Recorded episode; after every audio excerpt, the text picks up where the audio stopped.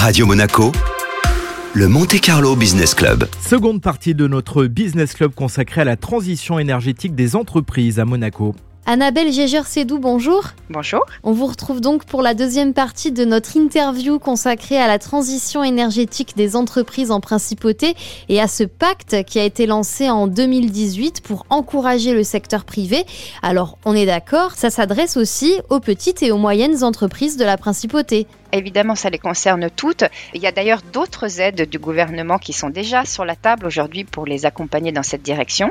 L'aide qui concerne les petits commerces engagés, c'est ceux qui vont signer une charte pour euh, réduire leurs déchets, euh, penser euh, leur approvisionnement pour qu'il soit moins lointain, éliminer le plastique, enfin des choses comme ça.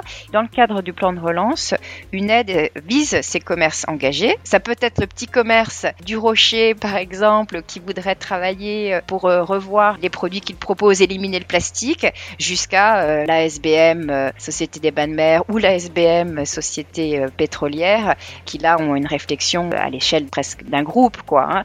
Et évidemment, les impacts carbone sont très différents, mais ils sont réels pour l'un et pour l'autre. Est-ce que vous avez des conseils de base pour un entrepreneur qui voudrait s'engager dans une transition énergétique? Je pense que la première étape, c'est quand même de faire ce bilan carbone et ensuite prendre les points les plus impactants et les traiter les uns derrière les autres.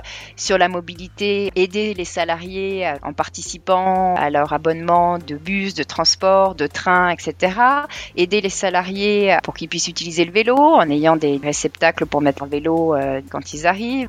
Sur les déchets, c'est de faire en sorte qu'il puisse y avoir peut-être un, coin cuisine, un coin zéro déchet, que les salariés puissent utiliser une vaisselle sur place, etc. On élimine les gobelets, on met à disposition des fontaines à eau. Sur l'énergie du bâtiment, bah, évidemment, des détecteurs de présence, des configurations énergétiques qui font que on règle les températures sur des objectifs un peu raisonnables, voire un peu ambitieux. La palette d'action est très large. Et puis ça va sur des choses beaucoup plus ambitieuses où on peut vraiment faire de l'éco-conception de ces produits en étant moins impactant sur les ressources au départ, en pensant la circularité derrière, c'est-à-dire comment on va récupérer ces produits pour en refaire de la matière. Donc là, on part sur des choses un peu plus ambitieuses, mais totalement réalistes, et avec de plus en plus de partenaires qui savent faire ça aujourd'hui. Annabelle Gégeur-Sédou, merci beaucoup. Merci à vous.